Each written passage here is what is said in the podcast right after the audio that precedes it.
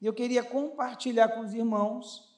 Abra comigo o segundo livro das Crônicas, capítulo de número 32. Deixa eu ajeitar aqui também. Eu fiquei tentado em mudar a mensagem, mas em seguida Deus falou: não vai mudar nada. Às vezes eu quero fazer uns negócios, o Senhor não deixa, sabia, irmãos? Eu fico às vezes. Já aconteceu com você? Você quer fazer um negócio, o Senhor diz não. Eu falo assim, Jesus. Diz assim o texto, nós vamos começar a ler, deixa eu colocar ele aqui. Opa, é, estou todo cheio de tecnologia não estou me achando, mas tudo bem. Pronto, me achei. A partir do versículo de número 1 diz assim: Depois destas coisas e desta fidelidade, Veio Senaqueribe, rei da Síria, entrou em Judá, acampou-se contra as cidades fortificadas e intentou apoderar-se delas. Vendo, pois, Ezequias que Senaqueribe vinha e que estava resolvido a pelejar contra Jerusalém, resolveu de, resolveu, de acordo com os seus príncipes e os seus homens valentes, tapar as fontes das águas que havia fora da cidade. E eles o ajudaram. Assim, muito povo se ajuntou e taparam todas as fontes, como também o ribeiro que corria pelo meio da terra, pois diziam: por que viria os reis da Assíria e achariam tantas águas? Ele cobrou ânimo restaurou todo o muro quebrado e sobre ele ergueu torres. Levantou também outro muro por fora, fortificou a Milo na cidade de Davi e fez armas e escudos em abundância. Pôs oficiais de guerra sobre o povo, reuniu-os na praça, na porta da cidade, e lhes falou ao coração, dizendo: Sede fortes e corajosos, não temais, nem vos assusteis por causa do rei da Síria, nem por causa de toda a multidão que está com ele, porque há um conosco maior do que está com ele. Com ele está o braço da carne, mas conosco o Senhor, nosso Deus, para nos ajudar e para guerrear nossas guerras. O povo cobrou ânimo com as palavras de Ezequias rei de Judá. Amém? Vamos orar? Senhor, em nome de Jesus, nós te agradecemos por tua bondade e misericórdia. Fala, Senhor, aos nossos corações, que a tua palavra encontre em nossos corações um terreno fértil. Tira toda a distração, tira tudo aquilo que veio roubar a nossa atenção, meu Pai. Nós te oramos e te agradecemos em nome de Jesus. Amém. Tome seu lugar. Só para nós nos situarmos no que nós estamos lendo, Ezequias, ele foi um rei que, diferente do seu pai, começou a fazer aquilo que era agradável a Deus. Ele viu o que aconteceu com o Reino do Norte, que foi conquistado. Então, ele restaurou em Jerusalém a adoração ao verdadeiro Deus, tirando tudo aquilo que, que toda adoração aos deuses estranhos. Ele também, ele não queria mais ficar debaixo do jugo dos assírios, do rei Senaqueribe. Então ele foi um homem que ele quis libertar o povo dele dessa opressão. Enquanto ele atentou fazer isto, Senaqueribe não gostou, porque quem está subjugando alguém não quer perder. O rei Senaqueribe se levantou com seu exército e foi em direção a Jerusalém, conquistando outras cidades e para cercar Jerusalém e conquistá-lo. Quando o rei Ezequias ele percebe esse movimento, ele começa a entender que isso, isso seria de grande prejuízo para o povo. Isso traria muito prejuízo para o povo e não era isso que ele queria. Ele manda avisar o rei que ele, olha, rei, vamos fazer paz. Eu, eu quis me rebelar, mas eu percebi que vocês são muito fortes. É melhor fazer paz. Só que, irmãos, Pior coisa que tem é fazer trato com cão. Aí o rei Senaqueribe pediu uma grande quantidade de ouro, de prata, que Ezequias teve que tirar até das portas do templo, só, só para você entender o contexto, para pagar. Ele pagou o pedido do dinheiro, mas você acha que o inimigo ficou satisfeito? Não ficou. E o inimigo agora ele vai continuar para aterrorizar, para dar uma lição. É uma coisa tipo assim, já que você se rebelou, eu vou aí para te dar uma lição, para mostrar para todo mundo com quem você está mexendo. E é dentro desse contexto da história que o, o, o, o rei Ezequias, ele percebe que ele não tinha forças suficientes para enfrentar essa grande multidão que está vindo contra eles. Então, o que é que ele faz? Ele chega no arredor do lado de fora de Jerusalém e começa a tapar as fontes de água e constrói aquedutos, cavernas que vão levar as águas para dentro de Jerusalém. Por isso que nós temos a fonte de Siloé. Eram, vinham por aquedutos, por cavernas, as águas escondidas, para abastecer. Qual é a estratégia que ele está montando? O exército vai ficar do lado de fora, ele vai tapar todas as fontes de água e o exército que está fora não vai ter água. O exército vai achar que está cercando ele e eles estão em perigo, só que lá dentro está vindo um caminho das águas pelo secreto, abastecendo e eles tendo água para beber e para plantar. De outra forma, eles também estão fortalecendo os muros. Os muros é uma grande proteção para deter o exército inimigo, para que o inimigo não invada. Então, olha só, esse é o, contexto e o cenário que está acontecendo em Jerusalém. Ele está montando uma estratégia para resistir ao mal que está vindo sobre Jerusalém, sobre o seu reino. Esse é o, esse é o contexto. Agora, vendo e entendendo o contexto, como é que eu posso aplicar isso nos dias de hoje? Como é que eu posso olhar para esse texto e, e, e dizer assim: como é que eu posso aplicar na minha vida? Bom, gente, como é que eu posso aplicar? O que, que você tem feito para resistir às situações que estão vindo contra a sua vida? Quais são as suas atitudes que você tem construído para se precaver? Porque, irmãos, eu não sei se acontece só em alguns lugares, mas parece que tem um dito popular que o ladrão primeiro tem que arrombar a porta para botar o cadeado. Parece que há uma situação que primeiro tem que acontecer uma tragédia para que as pessoas possam tomar providências. E o que eu vejo aqui é que, embora o rei não tenha forças para lutar contra esse mal, ele está construindo uma estratégia. E olha, não está construindo uma estratégia para o inimigo comum, não, porque o rei Senaqueribe e a Síria, quando eles vão vir é, é, começar a atacar o povo, eles vão tentar atacar de forma no psicológico. Você sabe o que eles fazem? Eles atacam em três frentes.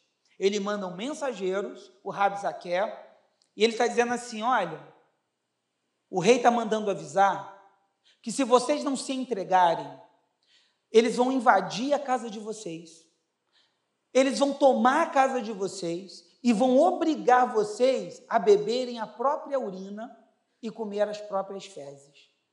Essa é a primeira ameaça. A segunda ameaça, ele começa a trabalhar no campo espiritual. Ele diz assim: olha, quem é o Deus de vocês? Ezequias está enganando vocês, porque esse Deus não pode deter. Nós já conquistamos outros reinos. Sabe o que, esse, esse exército começa a trabalhar? No medo e no pavor.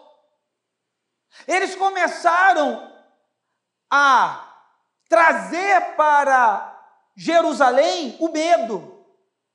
Começaram a trazer o pavor. Porque quem de nós aqui, irmãos, não eu, eu, eu tiro muito pelo que aconteceu no Covid, na Covid-19. Algumas pessoas, e até hoje utilizam máscaras porque tem mãe, pai com mais idade, e falavam para mim assim, pastor, eu tenho medo que meu pai pegue. Eu chego em casa, eu, eu jogo álcool em tudo quanto é canto. Porque o medo era você transmitir que aquilo entrasse dentro da sua casa. O inimigo trabalha dentro desse pavor. Só que o que o Ezequias faz, ele para que ele possa resistir, pelo menos às ameaças, ele constrói aquedutos que trazem água para dentro da cidade. E eu posso pensar nesses aquedutos como fontes de Deus que me sustentam nos dias da tribulação, nos dias da ameaça, nos dias em que nós passamos apertos. E sabe que fontes são essas? Fontes de águas vinda do trono de Deus, espiritualmente falando. A pergunta, irmãos, que eu quero pensar com você: você tem construído na sua vida o lugar secreto, o lugar por onde vêm as águas de Deus que sustentam a sua vida? Porque o que o inimigo está fazendo é cercar Jerusalém, mas o que o inimigo não sabe é que lá a fonte de águas que vem no secreto. E é isso que eu quero chamar a atenção da igreja. Na sua vida, há fontes de água no secreto? Você tem tido uma vida com Deus, uma experiência íntima sua com Deus? Ou nós somos crentes de aparência? Ou não apenas somos capa, irmãos? Porque o que nós estamos vendo aqui é que o lugar secreto nos sustenta. E esse lugar secreto é a intimidade que nós temos com Deus. É aquilo que ninguém vê, que o inimigo não sabe, mas que sua vida é sustentado pelas águas secretas que vêm de Deus para sustentar a sua vida. O que esse texto começa a aplicar na minha vida é que a cidade pode estar cercada, que o inimigo pode ter construído dificuldades, mas há no secreto da minha vida águas que estão jorrando e me sustentando e me mantendo de pé. O inimigo, às vezes, eu fico pensando, eles estão Imagina esse exército, irmãos. E é interessante ler e conhecer essa história, que a missão do rei era resistir, porque o milagre viria de Deus. A Bíblia diz assim: ó, sujeitai-vos, pois, a Deus, resistir ao diabo, e ele fugirá de vós. A sua missão é resistir. A sua missão, a sua Caminhada é resistir às tentações que se levantam. Quantas pessoas são provocadas e tomam atitudes fora do tempo? Sabe por quê? Está sem fonte de água. Se precipitam. Porque o inimigo sabe mexer, preste atenção, ele sabe mexer nas áreas onde você não tem muita tolerância, onde o seu pavio é mais curto. Ele sabe provocar. E se você não tiver vida no secreto, vida com água vinda do secreto, você toma atitudes fora do tempo. Irmãos, quantas vezes eu vejo pessoas que foram envolvidas na ciranda do inimigo e acabaram fraquejando, desistindo. A bênção, queridos, pensa comigo. Daniel, capítulo de número 10, diz que Daniel estava orando a Deus. Ele ficou durante três semanas jejuando e orando para que Deus trouxesse uma resposta. A resposta vem 21 dias depois, no período que ele jejuava. E sabe o que, que o anjo disse para ele? Daniel, quando você começou a orar, Deus respondeu. Mas o príncipe da Pérsia ficou batalhando comigo para que eu não trouxesse para você a resposta. Eu começo a pensar, você imagina se o inimigo ele fica tentando impedir uma resposta. O inimigo tem poder de deter as coisas de Deus? Tem ou não tem? Não. Então por que, que ele fica tentando segurar? Se o inimigo não pode deter o agir de Deus na minha e na sua vida, por que, que ele segura? Por que, que ele fica atrasando? Porque ele sabe que nós somos ansiosos. Ele sabe que dá uma coceira no corpo, um tique nervoso. Ele sabe que a gente fica agoniado, e essa nossa ansiedade vai dando um nervosismo, e esse nervosismo vira murmuração, e a murmuração já é o caminho da incredulidade, e ele sabe que se ele demorar, nós mesmos desistimos da caminhada.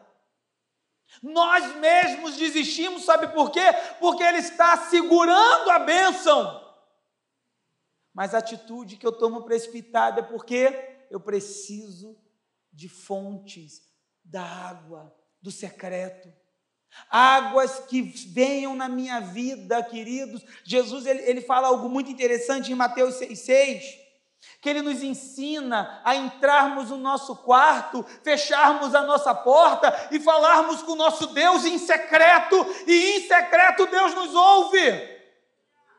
Deus ouve a sua oração. Deus ouve quando você clama. Mas se nós não tivermos vida em secreto, irmãos, se nós só tivermos vida na igreja e não fora da igreja, nós vamos ficar com sede. Ou vem aqui beba um pouquinho d'água. Até babei. E muito. E durante a semana não faço mais nada. Está entendendo o que eu quero dizer?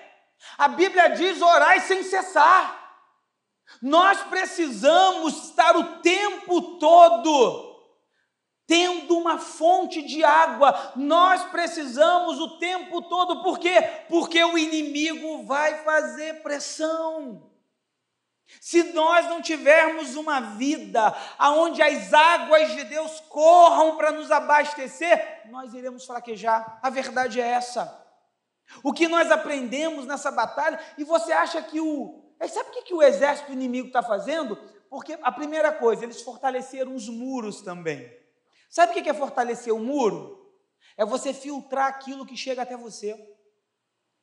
Porque a Bíblia diz lá em Provérbios 25, 28, assim como uma cidade que tem seus muros derrubados, assim é a pessoa que não tem domínio próprio, que não tem controle do que fala que bateu, levou. Você conhece pessoas assim? Que falou, levou, irmãos? Ah, você é feia. Você é mais do que eu. Nossa, mas seu cabelo não ficou bom. Tu já viu teu vestido? Esse sapato aí é do tempo do Kong. Tu lembra do tempo do quichute, irmãos? Quem já usou o quichute? Irmãos, o quichute tinha um cadastro. Para que aquele cadastro tão grande? Você ficava dando volta no cadastro aqui na perna. Irmãos, se nós não buscarmos controle de Deus, e você sabe que o Espírito Santo, o que diz em Gálatas 5, os frutos do Espírito é domínio próprio. Quando nós temos vida em secreto, com o secreto de Deus, Deus nos dá domínio próprio. Muitas pessoas, às vezes, o inimigo, queridos, olha, o inimigo faz cada coisa. Ele te tenta para te tirar da posição, ele te provoca. Tem muitas pessoas, meu Deus, estava tudo certinho, mas o capeta foi lá perturbar. Não, porque falou comigo assim, pastor. Pisou no meu calo, eu dou logo um tapa. Irmão, que é isso? Deus, eu, olha, você quer ver quando uma pessoa começa a entender e está sendo alimentada das águas de Deus? é quando ela chega para mim e fala assim: Pastor, pastor, eu não me reconheci, eu estou frouxo. Mas por que, meu filho? Uma vez eu um homem desse tamanho, eu olhando assim para ele, pastor, o cara mexeu comigo. Eu fui embora, pastor. Eu falei: se ele assoprasse, matava o cara. Deus vai começar a te dar domínio próprio. Deus vai começar, as águas de Deus vai segurar a nossa língua. A língua de minha irmã. A língua, como diz Tiago, capítulo de número 3, quer, quer ser perfeito? domina a língua. Você pode estar parado olhando para mim, mas a língua está mexendo. Já pensou nisso? Ela só quer uma oportunidade. A língua está na tua boca, coçando o céu da boca, coçando o dente. Você fala, a língua fica quieta. É, irmãos.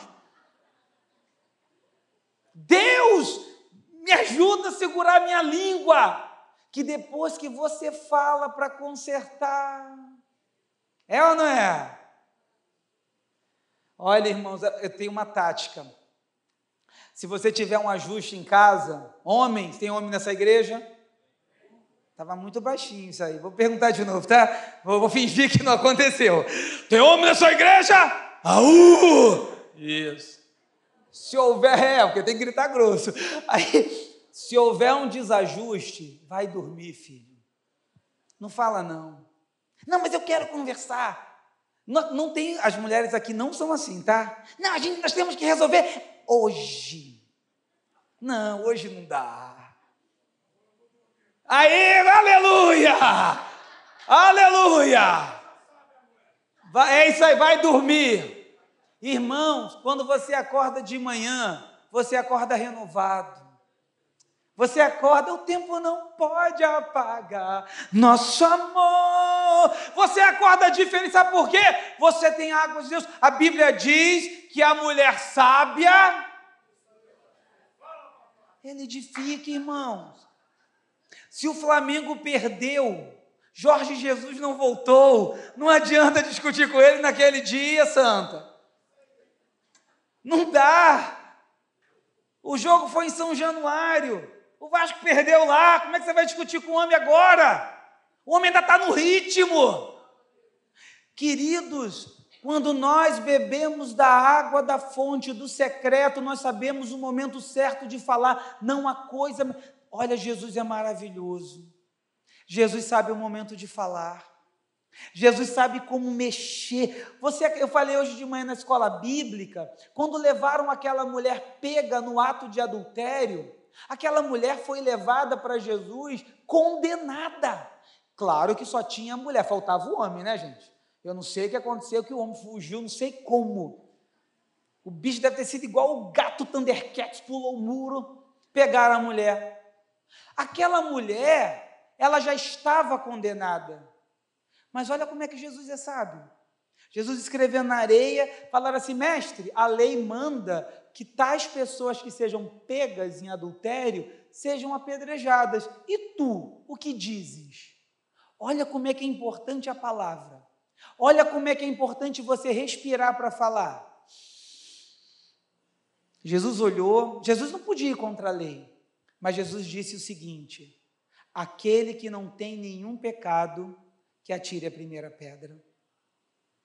Difícil, né, irmãos? A carapuça serviu. Desde o mais velho ao mais novo jogaram a pedra no canto e foram embora.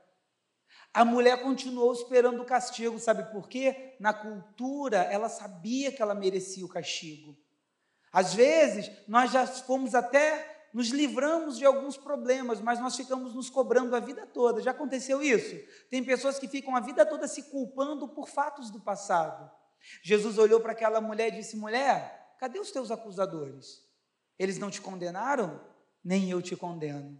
Vá e não peques mais. Jesus tem que saber falar, irmãos. Na vida, quem não se comunica, se trumbica, já dizia o Chacrinha. Eu vi gente falando primeiro, hein? Ouvi. Você precisa beber da fonte das águas de Deus. Você precisa ter um lugar do secreto para vir a água na sua vida, para você ser uma fonte de palavras. É por isso que os filhos às vezes são muito independentes, são não são? Mas quando aperta o calo, para quem eles correm? Para papai e mamãe. Aí aquela senhorinha de cabelo branco, eu adoro as mães, né? Quando a gente insiste nos erros, ela sempre diz uma palavra mágica. Eu te avisei. Não te fazei? Agora senta aqui. Irmãos, Deus nos dá essa fonte. O que eu estou dizendo para vocês aqui nesta noite é que muitas lutas vão, vão se cercar na sua vida. E se você não tiver um secreto com Deus, se você não tiver uma vida com Deus, nós iremos perecer. Escute o que eu estou lhe dizendo, igreja: secreto com Deus não é aparência. A Bíblia diz lá em 1 Samuel, capítulo de número 16, que Deus não olha para a aparência, Deus olha para o coração, Deus sabe quem é e quem não é. Às vezes vem a pessoa que toda vestida assim, um sapatinho de fogo, sabe? Ah. Mas Deus sabe como é que está a vida dessa pessoa. Sabe uma pessoa que parece que comeu, chupou um limão? Deus sabe. E aí a gente quer julgar outras pessoas pela aparência da pessoa. Mas quem conhece a minha e a sua vida é o Deus que vem em secreto, irmãos. Por isso precisamos ter vida em secreto. Por isso precisamos ter uma vida buscando da fonte de Deus. Eu me coloco de joelhos em algumas batalhas para permanecer de pé. Eu me coloco de joelhos em oração para permanecer de pé nas batalhas da vida. Quem não tem vida de oração, quem não gosta de oração, é presa fácil na caminhada. Será que às vezes você não se pergunta: será que eu não preciso orar um pouco mais? Irmãos, eu não tenho nada contra, escuta o que eu estou lhe dizendo, eu não tenho nada contra quem assiste filme, eu também gosto de filme. Eu não tenho nada contra quem às vezes gasta muito tempo assistindo uma maratona de séries. Eu não tenho nada contra, mas será que existe uma proporcionalidade disso na oração? Será que eu dedico o mesmo tempo, querido? Se eu não tiver vida de oração, eu vou perecer. A arma que o nosso Deus nos deu é oração. E sabe o que, que Jesus vai dizer? Jesus vai pegar os seus discípulos e vai levar para uma oração. Orai e vigiai para que não entreis em tentação, porque o espírito está pronto, mas a carne é fraca. Os discípulos oraram? Não, não oraram nem uma hora com Jesus. O que Jesus estava me ensinando que eles precisavam daquele combustível, irmãos, ser ter a oração é aquilo que a Bíblia vai nos ensinar em Jeremias, capítulo de número 17, 8. É você ser uma árvore, que as suas raízes se alimentam dos ribeiros. Que no tempo, nos tempos difíceis, você continua firme. Que o Salmo de número 1 diz que você é como árvore plantada junto a ribeiros de águas, cujas folhas não caem cujos frutos dão na estação própria, e tudo que você faz prospera. É aquilo que a Bíblia diz no Salmo 92, 12: o justo florescerá como a palmeira e crescerá como o cedro do Líbano. Sabe, sabe o que, que o cedro faz? As raízes dele se aprofundam, se aprofundam e vão buscar as águas no secreto. Pode estar tá tudo seco em volta, mas o cedro do Líbano está em pé e está bonito, sabe por quê? É alimentado das águas do secreto. E isso aqui me chama atenção nessa batalha. O exército poderia cercar Jerusalém. Eu, eu, fico. Você lembra quando o apóstolo Paulo chegou na ilha e aquela víbora saiu e pulou e pegou a mão dele? O povo sempre tem uma opinião, né, irmãos? Ele chegou em Malta. A serpente pulou, pegou na mão dele. O que, que o pessoal falou? Ó, esse cara aí é um condenado. Olha lá. Escapou da morte do naufrágio, mas está morrendo aqui. Aí Paulo sacudiu, jogou a víbora fora. Passou um tempo, não morreu. O que, que falaram dele? Ele é um Deus. Você percebe como é que a opinião dos outros é muito relativa subjetiva. Irmãos, nós não podemos viver de opiniões dos outros. Nós precisamos viver de uma vida no secreto com Deus. Tem coisas que Deus vai falar com você que não vai falar comigo. Você vai ter algumas certezas com Deus porque você se relaciona com Ele. Isso é ter vida em secreto com Deus, é ter uma vida com intimidade. O Salmo 25, verso 14 diz que os segredos do Senhor ele revela para aqueles que o temem. Sabe o que, é que falta para a igreja hoje? Uma, uma humilde opinião: ter vida secreta. Eu fico pensando, sabe? As pessoas vão ver você na luta, vão cercar a sua vida, mas você tem água no secreto. Eles vão ficar esperando assim, ó.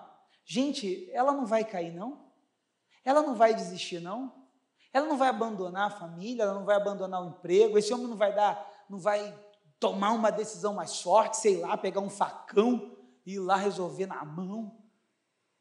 Você sabe que eu vou dizer para vocês uma coisa, irmãos? O inimigo vai pensar que está em vantagem sobre a sua vida, só que o que o inimigo não sabe é que as fontes de água foram tapadas e você tem água fresca vinda do trono na sua vida. Sabe o que, é que vai no, no olho assim, olhando, parece que o inimigo é mais poderoso mas com o tempo eles vão cansar porque eles não terão água, mas na sua vida, no secreto de Deus, não faltará a abundância de Deus, não faltará o socorro, Deus vai te sustentar, as pessoas vão olhar para a tua casa, talvez alguns estejam desempregados, mas lá não faltará a provisão de Deus, porque tem água do secreto chegando, oh aleluia! É isso que nos faz a diferença as águas que vêm do secreto de Deus para mim e para a sua vida. Quantas pessoas, muitos até aconselham, larga isso tudo. Você já deve ter ouvido esse tipo de conselho, larga isso tudo, larga essa casa, larga esse trabalho, mas você diz não, porque as águas de Deus estão me sustentando. Que água é essa? Ah, irmãos, é só para quem conhece é só para quem busca no secreto de Deus. Muitas palavras vão se levantar, mas é no secreto que Deus vai resolver. E essa história que nós estamos trazendo do rei Senaqueribe, você sabe o que, que o rei Ezequias fez com as ameaças que o, o rei do inferno ficou fazendo? Ele levou para apresentar para Deus. Ele levou para o profeta Isaías. Ele apresentou para Deus: Deus, olha o que o inimigo está falando de mim. Eu estou resistindo, eu estou criando estratégias, eu não estou facilitando, mas o inimigo está insistindo. E Deus liberou uma palavra, irmãos. Deus, naquela noite, enviou um anjo. Sabe quantos anjos? Um. E destruiu 185 mil soldados. Deus tem guardado as nossas vidas. Deus fala assim: olha pelo que assim diz o Senhor acerca do rei da Síria: não entrará nessa cidade, nem lançará nela flecha alguma, não virá perante ela com escudo, nem há de levantar nenhuma ponte sobre esse muro.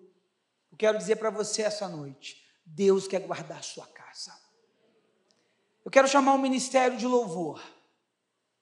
Quando nós buscamos o secreto de Deus, eu gosto muito de uma palavra do profeta Isaías, do capítulo 43, que ele diz assim: olha, que o Senhor está dizendo, quando você atravessar águas profundas, eu estarei do seu lado. Quando você passar pelo fogo, você não irá se queimar. Sabe o que é isso, irmãos? Vida no secreto.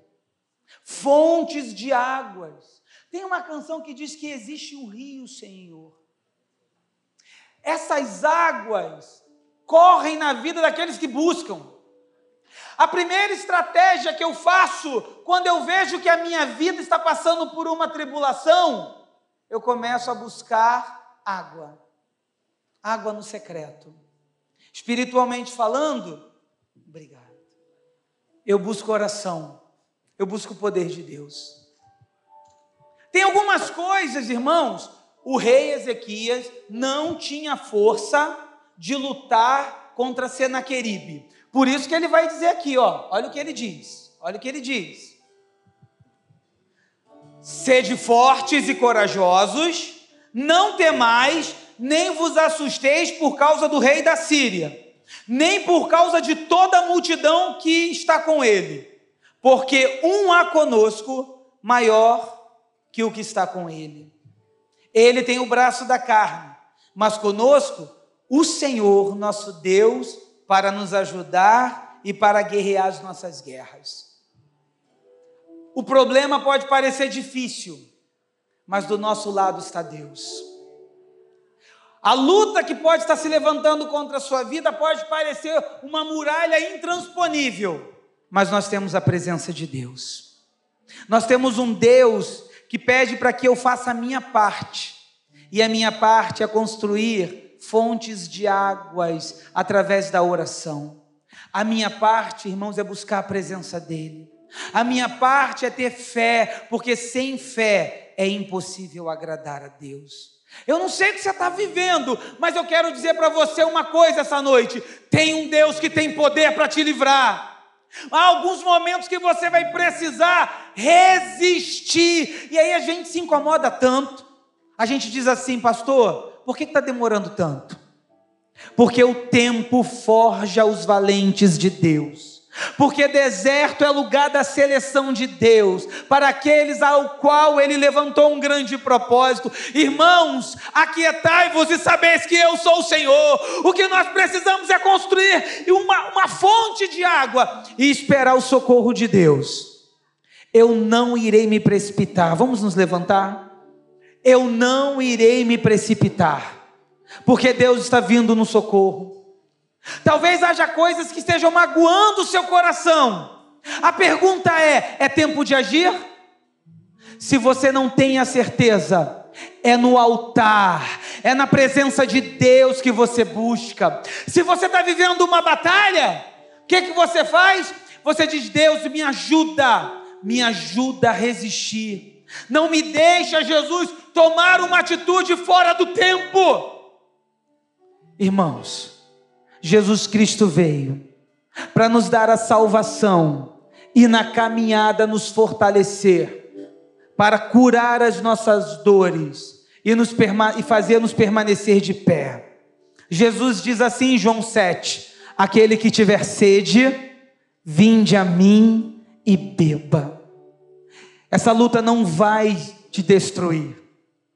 Essas ameaças que vêm contra a sua casa, contra seus sonhos e a sua família, não irão acabar com você. Porque existe um Deus que vai te sustentar, e no tempo certo Ele vai liberar uma palavra e uma ordem, e quem sabe hoje é o dia dele mudar essa história na sua vida. Quem sabe hoje é o dia que Deus quer fazer um milagre.